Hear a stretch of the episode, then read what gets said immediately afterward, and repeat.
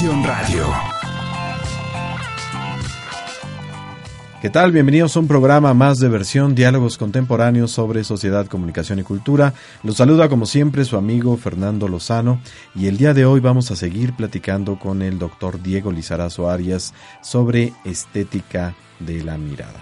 Él es maestro y doctor en filosofía por la Universidad Nacional Autónoma de México, profesor investigador de tiempo completo en la Universidad Autónoma Metropolitana, es investigador además del Sistema Nacional de Investigadores nivel 2. Entre sus reconocimientos destacan el premio Orlando Falsborda en investigación en humanidades en Colombia en el año de 2005, el premio en 2007 a las áreas de investigación, educación y comunicación alternativa de la Universidad Autónoma Metropolitana, el premio en 2008 a la investigación en ciencias sociales y humanidades y el premio internacional de filosofía estética en 2009. Fue director del seminario Fronteras de la Interpretación del Instituto de Investigaciones Sociales de la UNAM, profesor de la Facultad de Ciencias Políticas y Sociales de la UNAM y del doctorado en Ciencias Sociales de la Universidad Autónoma Metropolitana miembro del Consejo Editorial Siglo XXI Editores, evaluador de ciencia básica y de candidaturas a postdoctorados en el extranjero del CONACYT en las áreas de ciencias sociales y humanidades, autor de más de 100 artículos sobre hermenéutica de la cultura, teoría de la imagen y filosofía del lenguaje, publicados en revistas especializadas en México y el extranjero, y autor, entre otros libros, de La reconstrucción del significado en el 98, Un rastro de la nieve en el 2002, La fruición fílmica, estética y semiótica de la interpretación cinematográfica en el 2004, Iconos, figuraciones, sueños, hermenéutica de las imágenes en el 2004, El espacio lúdico en el año 2006, La dislocación del sentido en 2008, La sociedad eléctrica Preguntas por la educación en el mundo cibernético en 2008, Sociedades icónicas en 2007, Interpretaciones icónicas también en el 2007, Icónicas mediáticas en el 2007, Semántica de las imágenes, Símbolos digitales en el 2013, la ansiedad cibernética, también del año 2013, y sentidos visuales, hermenéutica y estética de fotografía, cine e hipermedia en el año 2015. Bienvenido nuevamente, profesor Diego. Al contrario, gracias. Padrísimo estar aquí en versión. Bien, pues eh, mira, la semana pasada fue un programa muy, muy interesante en donde nos diste un panorama general sobre la hermenéutica y nos aclaraste todas las ideas con respecto a el asunto de la imagen y de el lenguaje para llegar a, más o menos hablar sobre la hermenéutica de la imagen y hablaste de una palabra que es eh, la, la semiótica.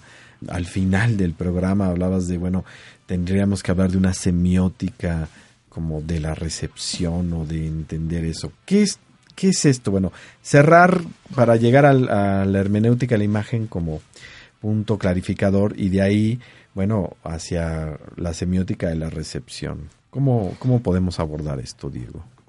Bueno, recuerdo que, que introdujimos más que la noción de semiótica, la noción de semiosis. Ah, semiosis. Sí. De semiosis, sí. Eh, para dar cuenta un poco, porque de alguna manera lo que planteamos fue el tema de la relación entre la modalidad de existencia de los seres humanos ¿sí? y el lenguaje o la significación. Así es.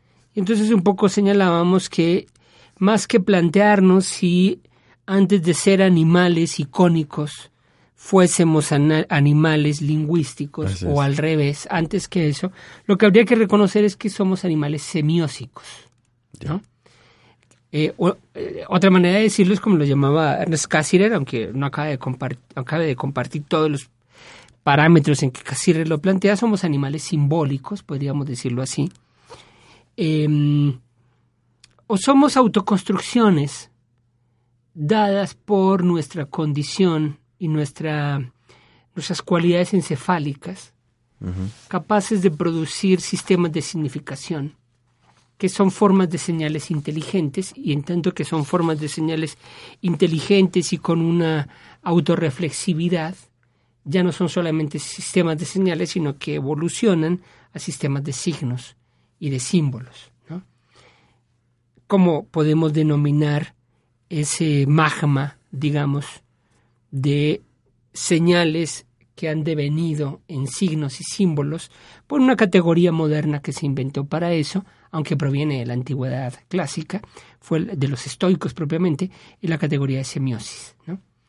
Em, pero aquí lo que importa decir, digamos, es que un poco desde una perspectiva como esta que estamos tratando de reconstruir, nuestra condición existencial y nuestra condición ontológica es temporal, somos tiempo, somos estructuras cárnicas, ¿verdad? Somos corporalidad, eh, somos significación y somos necesidad de otra edad, vamos a decirlo así.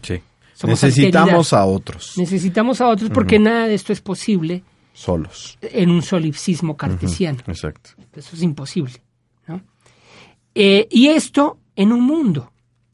En un mundo. Es decir, como decía Merleau-Ponty, nuestra, nuestro cuerpo está lanzado siempre a un mundo y nuestro mundo y el mundo embona siempre con nuestro cuerpo. ¿no?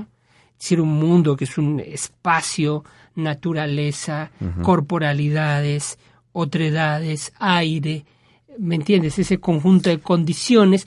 ¿Ese mundo también son reglas e instituciones? Sí, ese mundo, digamos, podríamos desdoblarlo en ese mundo son leyes y son normas. Las leyes son principios de la naturaleza que someten a nuestro cuerpo, ¿no?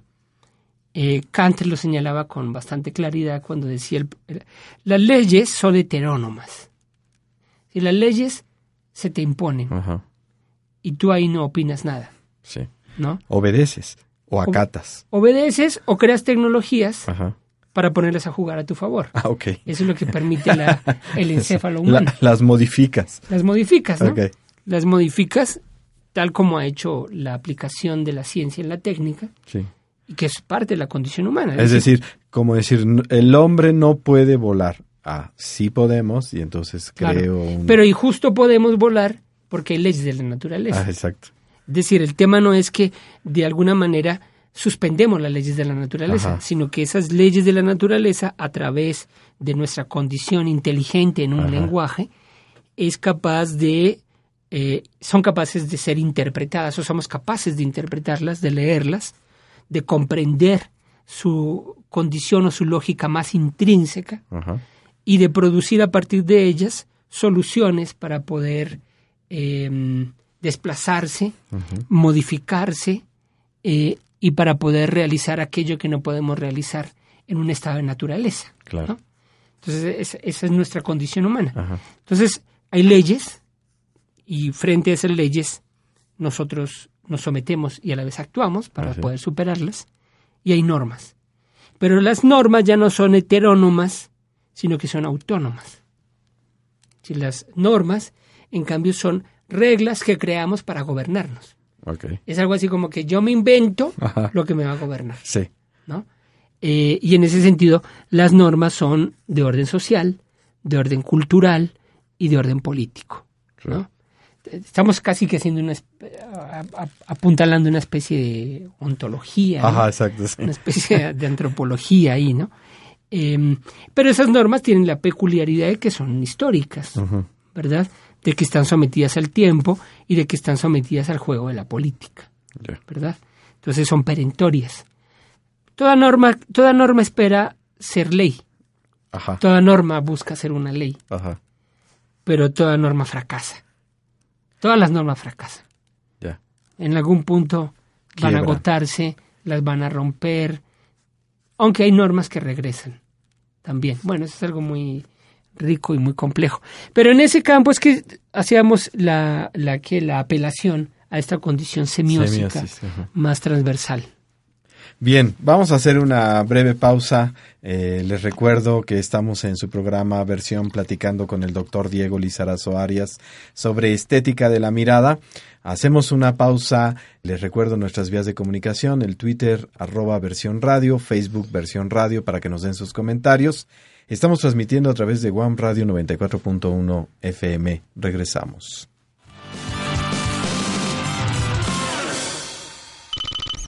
One Xochimilco, radio abierta al tiempo.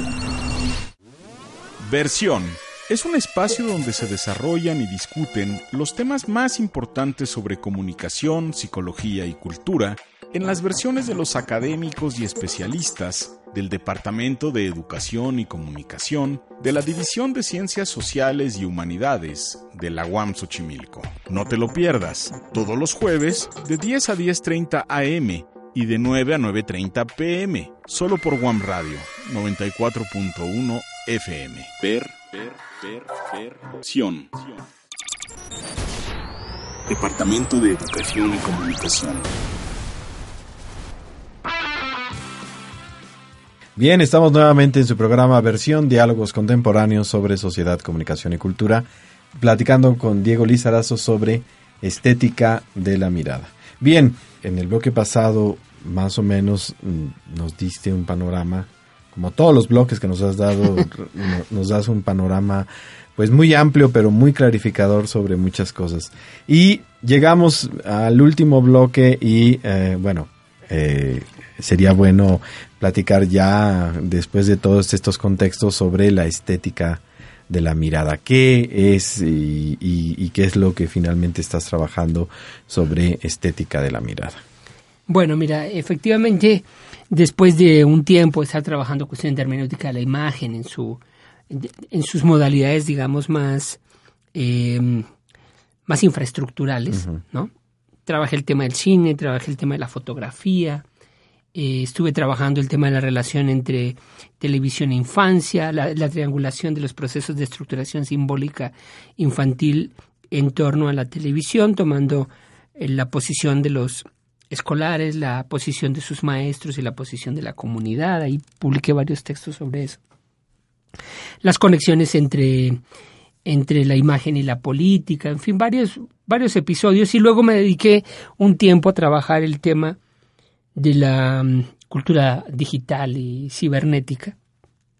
Entonces, después de ese trayecto, de alguna manera la hermenéutica de las imágenes me ha, llevado a desembocar en una estética.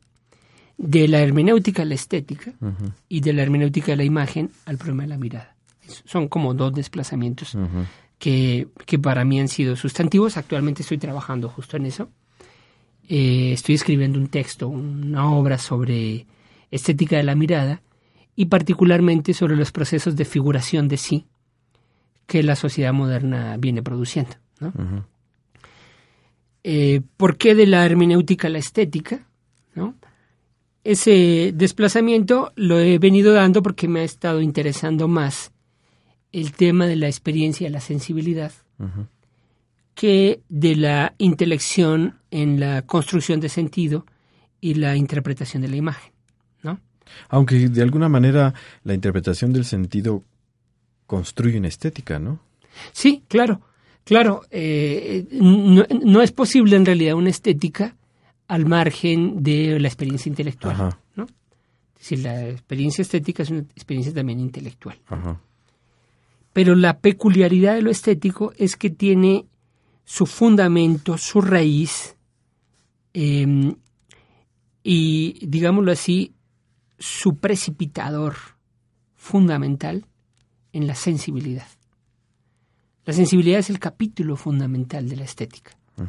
Ahora, la sensibilidad, como todas las otras eh, facultades humanas, están está interrelacionada con otros aspectos de la vida. Eh, digamos que un, quizás uno de los grandes descubrimientos de, del arte moderno ha sido el reconocimiento, por ejemplo, de que el sentido o la significación es irreductible de la forma. De que la manera en que el arte piensa es a través de, las formas. Y la forma habla fundamentalmente a la sensibilidad. Pero esa, esa, esa habla a la sensibilidad es también una habla a la inteligencia es un decir a la inteligencia. Entonces, bueno, ahí se da un poco ese desplazamiento. El otro desplazamiento que me parece que, he venido trabajando es el de la imagen que muy pronto lo que hice fue plantear la idea de que en realidad las imágenes son más bien acciones, que se equivocó la categorización de las imágenes como objetos o como signos, como representaciones, tal como toda la tradición lo ha pensado. Las imágenes en realidad son acciones, son procesos em, que implican una actividad de construcción imaginaria e icónica en un arco muy rico, ¿verdad? Desde su gestación hacia, hacia hasta sus procesos de fruición, reproducción, réplica, resignificación, etcétera, ¿no? Pero en todo ese trayecto, el elemento que me parece crucial es el de la mirada, desde la cual se gesta la imagen y desde la cual se experimenta la imagen. Entonces, de alguna forma, lo que estoy buscando es ese lugar eh, primario, ese lugar, digamos, fundacional, ese lugar raizal, vamos a decirlo mejor así, el lugar raizal de la experiencia imaginaria es la mirada. Entonces, Mm, me parece que el problema de la mirada, que es un problema muy complejo y muy vasto, tiene como uno de sus elementos nucleares la sensibilidad de la mirada, lo que siente la mirada, digamos. Y ese tema de lo que siente la mirada abre todo el capítulo de una estética. la, estética que radicaría en ese sentimiento de la mirada que pone en juego desde experiencias y procesos antropológicos hasta experiencias y procesos de orden político y de orden histórico. ¿no? Entonces, por decir algo, para que esto sea un poco menos eh, elusivo, ¿no? Uno de los elementos que vengo trabajando en esta estética de la mirada es el problema de la figuración de sí mismo. Eh, todas las sociedades, todos los mundos históricos, generan matrices o grandes patrones en la que los individuos construyen una representación de lo que son. ¿Quién soy yo? ¿Quién soy yo? Y ese quién soy yo es raizalmente una figuración de sí mismo, una imagen de sí mismo. Esta imagen de sí mismo está producida en una compleja eh, hojaldra de dimensiones. Una es de orden histórico, de, orden histórico-cultural. Otra de esas hojaldras o de esas capas es de orden político, epistemológico. Otra de esas capas es de orden estético, eh. Y así podemos ir explorando distintos elementos. Em, el cuerpo constituye uno de los elementos primarios de esa figuración de sí mismo. Y ese cuerpo se va produciendo en una historicidad que lo ha mm, delimitado y que lo ha segmentado. Y al que le ha atribuido valores, pesos específicos, posibilidades e imposibilidades. Esa visualización del cuerpo, digámoslo así, es óptica, pero a la vez es simbólica. ¿no? nosotros vemos nuestro cuerpo atravesado por justamente la reflexividad y la triangulación con la corporalidad de los otros y con algo que eh, Lacan llamó de una manera muy interesante la mirada de la cultura o la pantalla de la cultura. Vaya, es como decir, que no es lo mismo o no es la misma la mirada de un espartano a eh, la mirada de a lo mejor una persona defectuosa en la cual lo hubieran adorado por tener algún defecto físico. Sí. Se va a ver diferente cada uno de ellos, permeado por todas estas eh, eh, etapas o capas, que tú dices. ¿no? Bueno, ahora que, que apelas al espartano, por ejemplo, el tema de la figura, de la figuración de sí en el cuerpo de la antigüedad griega. el, cuerpo, el, cuerpo, de la antigüedad griega pone un parámetro de em, salud, de vigor, de fortaleza y de belleza, desde el cual se miden todos los cuerpos del mundo social. Que no es totalmente equivalente al cuerpo moderno, aunque el cuerpo moderno tiene algunos parámetros parecidos, pero hay diferencias importantes. Em, ese cuerpo está dotado además de valores como los de la valentía, ¿no? Eh, los de, en, ese sentido, digamos, los de la decisión, los, los del destino, por decirlo así. Que en cambio en el mundo medieval, el mundo del cristianismo medieval, resultan ser todos significados que tenemos que rechazar y que tenemos que desterrar del mundo. Así es. ¿No?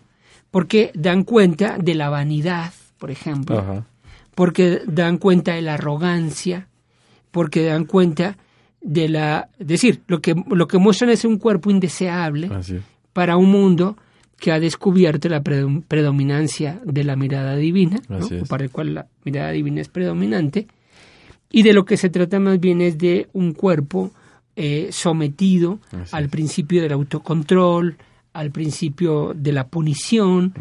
Eh, el, cuerpo, el, el, cuerpo de la figuración medieval para el mundo espartano o, ateneo era un cuerpo despreciable. Exacto. ¿No? Era el cuerpo de un pusilánimo. Básicamente, sí. ¿Verdad? y el otro era un cuerpo egoísta. Egoísta, arrogante, vanagloriado, eh, usurpador. Así es. Y entonces ahí tenemos dos figuraciones de la corporalidad y dos figuraciones, decir, radicalmente opuestas. Opuestas. Que no podían encontrarse ni había territorio de mediación posible. exacto. La modernidad construye sus propios parámetros de corporalidad. Y en la modernidad, por supuesto, que esos parámetros de corporalidad entonces entran en juego pues varias dimensiones muy importantes, por decir algunas. Entra en juego la dimensión de una cultura en, en la cual la imagen está producida técnicamente y de forma corporativa, ¿no? La, la, imagen que aparece, digamos, como el parámetro de medida de las corporalidades y como el sistema, digamos, de atracción de las representaciones de la, y de las figuraciones, es una imagen elaborada a través de las mediaciones entre las posibilidades tecnológicas de modificación em, quirúrgica e instrumental, cosmética y quirúrgica del cuerpo, y las necesidades de la construcción de una imaginación y de una fantasía del cuerpo siempre asociada con la proliferación, la multiplicación y la sustentación del sistema de las mercancías. Entonces ahí se construye otra corporalidad donde me, me, suena un Frankenstein. Claro, claro. Perdón. Sí, el, eh, digamos en buena medida la, la, el, la figuración moderna. Claro, este, Mary Shelley tiene una intuición, Ajá. ¿no?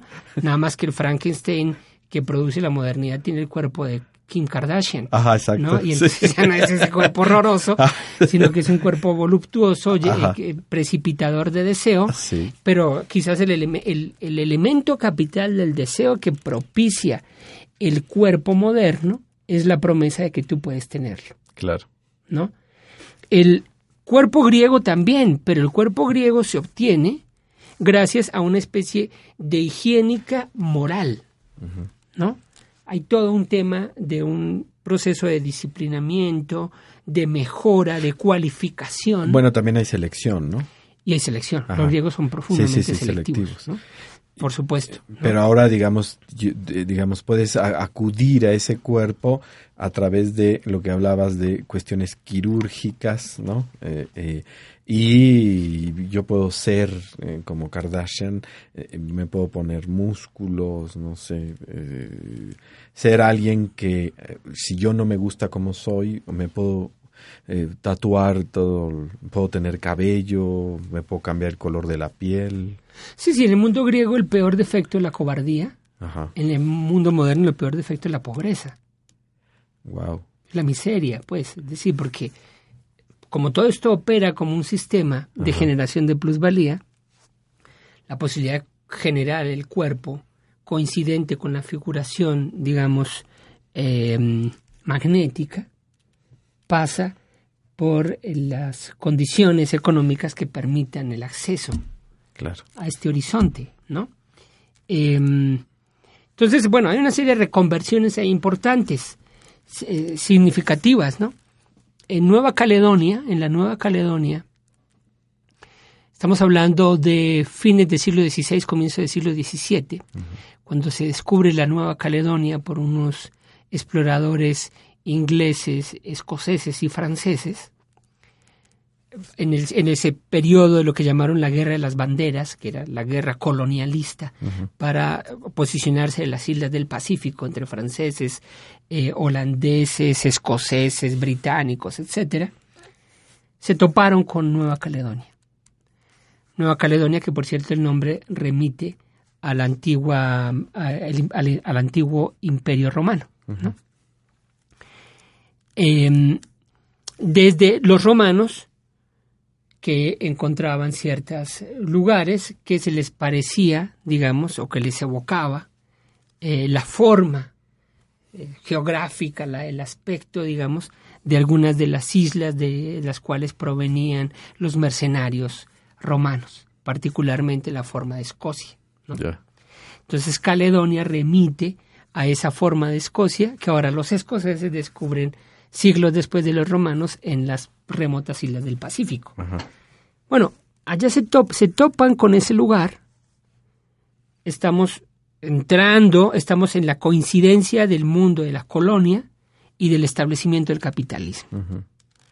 Entran a Nueva Caledonia y, y, encuentran que los pobladores de esas islas no distinguen del todo su cuerpo de los árboles, de los ríos y de los elementos de la naturaleza. Las, los signos con los cuales nombran la piel, por ejemplo, del cuerpo, es el mismo signo con el cual nombran la piel de los árboles. Wow. Em, las, los, los, niños pueden ser acuosos o pueden ser leñosos. Wow. Un niño acuoso es un niño, un niño de agua. Es un bebé, una criatura de agua. Entonces es frágil y líquido. Suave. Suave y, puede, puede fallecer con facilidad. Así es. una criatura leñosa, en cambio, es fuerte, es vegetal, ¿verdad? Tiene consistencia. Firme. Firme. Entonces, tiene una serie de categorías y una comprensión de la extensión de la, de la continuidad del cuerpo con el ambiente y el mundo natural en el que habita. Esto para los colonizadores es algo extrañísimo y estúpido. Ah, exacto, sí. Estúpido. sí, sí, ¿Eso qué es? Entonces, ese cuerpo, el cuerpo caledonio, no tenía muchas posibilidades de sobrevivir. Eh, las primeras tentativas, las primeras exploraciones que hacen los colonizadores, se calcula que eran cerca de 40.000 o 50.000 eh, los nativos, y más o menos un siglo después quedan 2.000 o 3.000 de ellos. Un proceso de exterminio brutal, de exterminio brutal del ambiente, de todo este proceso, porque es un cuerpo que no puede sobrevivir ante la nueva lógica imperial, la lógica colonizadora y capitalista, que necesita otro cuerpo, ¿no? que requiere otro cuerpo que requiere un cuerpo que se separe de la naturaleza, porque si el cuerpo no se separa de la naturaleza, no puede hacer de la naturaleza un objeto útil para sus necesidades y para convertirlo o reducirlo a materia prima para construcción de mercancías. Así es. Es decir, si, si, si el árbol es mi brazo, yo no lo voy a cortar. Entonces necesito otro cuerpo. Claro. Necesito figurar el cuerpo de otra manera, de tal forma que el árbol no soy yo. no solamente no me sirve, me estorba incluso esa mirada. ¿no? Claro. O sea, e, es incluso lo opuesto. O sea, no voy a lastimar al árbol porque soy yo de alguna manera. Claro, yo no me voy a cortar la mano para sacar de ahí. Claro. No sé. lo que sea, un lápiz, no, cualquier cosa. Claro, ¿no? voy a producir salchichas con mis dedos. Exacto, sí, sí. Pero en cambio, si yo genero un esquema del cuerpo donde una cosa es el cuerpo, donde hay una delimitación muy precisa y otra cosa son los árboles, otra cosa es el río con sus peces, otra cosa son los árboles de sándalo. Entonces es posible realizar una operación, digamos, de extracción de un plusvalor de la naturaleza claro. a, la escala industrial que estaba exigiendo el momento. Claro. Pero no solo eso, se necesita también otra concepción del cuerpo para el modelo político de la colonización, ¿no? Que necesita jerarquizar los cuerpos. en, un, en una corporalidad donde incluso los árboles son un cuerpo, no hay jerarquías que permitan establecer el principio de las de los las élites dominantes y los cuerpos trabajadores. Y los cuerpos trabajadores y de los súbditos. Así es. Entonces, no era posible que esa concepción del cuerpo caledonio predominara porque necesitamos separar los cuerpos, jerarquizarlos, darles dimensiones, darles valoraciones diferenciales, ¿no? Pero también porque el proceso es un proceso de colonización religiosa. Y el cuerpo, para que el principio del control del sujeto es un principio de introducción de la culpa sobre las necesidades del cuerpo sobre las pulsiones del cuerpo. En el cuerpo natural caledonio, ningún deseo es malo, ningún deseo es perverso, ninguna, no hay manera de categorizarlo de esa forma. Entonces, esa, esa colonización mítico-religiosa impone una separación no solamente del cuerpo humano con los otros cuerpos, sino del espíritu con el cuerpo, para que el espíritu tenga que gobernar al propio cuerpo. Es decir, como decías el programa pasado, nuevas normas para todos. O sea, cambiar las normas porque las normas que de alguna manera ellos tienen con su mirada les estorban a lo que ellos necesitan. Bien, le diste en el punto. Es una mirada, ¿verdad? Es como esa mirada se ve a sí misma. Entonces, ahí, digamos, en este acontecimiento, ese acontecimiento me permite mostrar cómo efectivamente la mirada constituye una experiencia global y constituye, podríamos decirlo así, em, la materia de esa ontología del mundo. La modernidad establece otra mirada. construye, digamos, unos nuevos lentes, casi podríamos decir, construye una nueva, eh, un nuevo esquema orgánico para los ojos. Y al construir ese nuevo esquema orgánico, entonces produce una realidad social completamente distinta, una corporalidad completamente distinta, una experiencia de la otredad completamente distinta. Em, y, entonces el problema de la mirada entonces ya no solamente es, digámoslo así, lo que podríamos considerar naturalmente como el problema de la capacidad y de la eh, salubridad de un sistema de captación de los haces lumínicos. ni es fisiológico. no es un problema fisiológico lo fisiológico está subsumido en unas matrices más generales y más complejas, ¿no? Entonces aquí lo que estoy explorando es un poco el problema de cómo la mirada ha sido construida o ha sido constituida, pero esa construcción de la mirada, digamos, no es una segunda instancia ni es una superficie, sino que penetra hasta la almendra misma de la condición existencial y ontológica del sujeto y de la sociedad, ¿no? Entonces, cómo la mirada tiene esta condición capital, cómo ha sido construida, cómo al ser construida responde en su acción, su percepción y sus dinámicas a esa construcción y entonces contribuye a la configuración e, institución de un mundo en esas, con esos códigos, pero siempre es susceptible de modificarse. Claro. ¿no? Es decir, siempre hay una posibilidad de rehacer la mirada, de reconfigurar la mirada. Eh, y ahí estaría, digamos, este orden de la estética de la mirada que tendría, por ejemplo, como uno de sus corazones de sensibilización, el reconocimiento de que en la experiencia estética y artística se producen todos estos procesos y a la vez se encuentran algunas de las pistas de reconfiguración eh, más capital o más radical de la propia mirada de alguna manera la creación eh, me ayuda a cambiar mi forma estética de verme. Sí, la apuesta es esa justamente, en que en realidad la, la creación visual es una forma de mirar. Así es. ¿No? Es decir, yo no puedo crear una imagen si no tengo una receptividad de imágenes. Así es.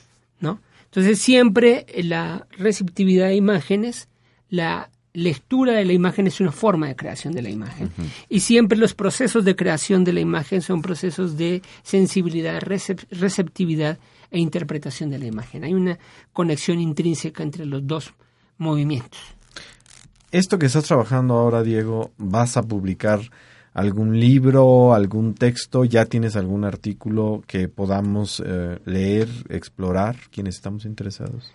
Bueno, es, un libro, estoy escribiendo un libro, eh, he publicado, va a salir publicado en breve un artículo que pertenecería a ese libro. Eh, este es en particular un artículo sobre la mirada en la fotografía, em, que publican el próximo año dentro de un libro dedicado al tema de la, de la estética de la fotografía. Pero forma parte nada más de este texto más amplio que eh, espero publicar el próximo año, que se va a llamar Estética de la Mirada. Estética de la Mirada. ¿Cuándo más o menos podríamos, eh, como público, empezar a, buscarlo en las librerías? va a ser segunda mitad del, del 2018. Ok. Para entonces va a estar. Ya, ya va a estar. Eh, ¿Ya hay alguna editorial interesada? Tengo tres editoriales interesadas, pero todavía no Todavía no decidimos. No, no decidimos por dónde lo sacamos. Ok, eh, bueno, pero... Eh, Hablaremos de eso cuando salga, si tú quieres. sí, me encantaría, me fascinaría y tener aquí el libro y platicar más profundamente porque eh, dos programas no nos dan para entender todo esto. Eh, como ven, es un, es un tema muy, muy interesante, muy complejo. Eh, y bueno, el, antes de despedirnos, porque el tiempo está sobre nosotros, eh, me decías fuera del aire que tenías ya dos libros en imprenta. Eh, ¿cuáles, ¿Cuáles son estos libros? Bueno, vamos a publicar junto con otro muy apreciado colega de la UAM, con eh, José Alberto Sánchez, vamos a publicar el próximo año, tendrá que salir en el primer semestre, un libro sobre Kafka. Se llama Kafka, las escenas de lo humano, donde se aborda a propósito de que hace dos años fueron los 100 años de publicación de la Metamorfosis. Entonces repensamos a Kafka en nuestra sociedad contemporánea. ¿Qué nos dice ahora Kafka? ¿Qué nos estaría diciendo ahora? Eh, nos dice muchas cosas muy importantes. Entonces este libro da cuenta de esa obra capital de que constituye Kafka como un eh, texto moderno. ¿Ese cuándo, qué editorial los, lo va a sacar? Ese va a salir por siglo XXI. Siglo XXI, pero entonces ya lo pueden buscar en todas las librerías. No, todavía no, ese, ese todavía no, ese yo, por eso te digo, sale el primer semestre, no sé exactamente cuándo, okay. está en prensa. Okay. Em, obviamente yo te avisaré, me, me, gustará mucho que, pues que, no, que des cuenta de ese trabajo que vamos a publicar el próximo año. ¿Algún otro que ya esté en, en prensa? Bueno, ahorita en prensa tenemos otro trabajo que mm, sobre la violencia y el arte, que va a salir publicado por una editorial española. Eh, y bueno, todavía no, no, no, tengo fecha, digamos, de salida, pero que explora las relaciones entre arte y violencia en distintas dimensiones de orden político, de orden estético, antropológico, etcétera. Ahora, no solamente tienes publicaciones, eh, el público puede ver alguna otra obra tuya de orden audiovisual. ¿Cuál es esta? Sí, fíjate que, que llevo ya dos años produciendo video.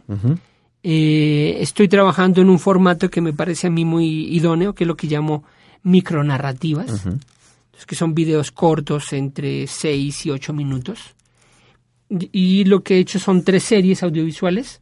A la primera le llamé Cultura Contemporánea, que fueron cinco capítulos.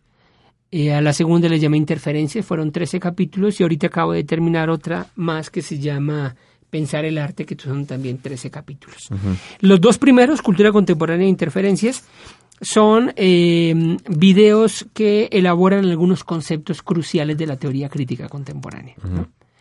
Entonces, en los cinco primeros, por ejemplo, retomo autores capitales como Walter Benjamin, como Roland Barthes, como Michel Foucault, como Paul Virilio eh, y Ludwig Wittgenstein. ¿no? Entonces, cada uno de estos videos está dedicado a desarrollar a través de una narrativa audiovisual, es eh, animación 2D con base en fotografía, eh, algunos de esos conceptos de estos autores significativos. Por ejemplo, de Roland Barthes retomo este concepto de la paradoja de la imagen contemporánea y se desarrolla a través de una explicación y una narrativa que le da, que pues da cuenta un poco de lo que significa, ¿no? Luego saqué la serie de 13 programas de interferencias dedicados a otros autores de la teoría crítica contemporánea, desde desde Hannah Arendt hasta Jacques Derrida, pasando por Jacques Lacan, etcétera, un pool muy interesante de autores, María Zambrano, etcétera, Judy Butler, en fin. Y estos son, estos microrelatos están hechos más como en lógica de caricatura, de cómic. Es un trabajo de ilustración animada. Eh, y esos salieron por el canal 22 y están en este momento pasando por el canal 22 en distintos horarios, aunque se pueden ver en la página de YouTube del canal 22. Entonces ustedes se meten a la página YouTube canal 22 o canal 22 YouTube, no me acuerdo. Y ahí en el buscador de la página ponen interferencias y los lleva a los 13 capítulos. De, interferencias. de, interferencias. ¿Y el último? Y el último se llama Pensar el Arte, que es una serie que acabamos de terminar esa la produje junto con la SPR, el Sistema Público de Radiodifusión del Estado Mexicano. Eh, y son 13 capítulos sobre artistas visuales contemporáneos que para mí son significativos. Entonces, tengo un capítulo sobre eh, Andrei Tarkovsky, sobre el problema de la, de la nostalgia y la imposibilidad de la comunicación en, en la obra de Andrei Tarkovsky un capítulo sobre la antiestética en Marcel Duchamp, un capítulo sobre mm, eh, la tensión entre lo efímero y la eternidad en la obra de Cartier-Bresson, ¿no? Un capítulo sobre el problema del cuerpo en la obra de Marina Abramovich, la performancera eh, serbia. Eh, en fin, una serie de capítulos sobre distintos artistas visuales, fotógrafos, instalación, performance, cinematografía, digamos, de la mitad del siglo XX hacia acá. Wow. ¿Estos dónde van a salir?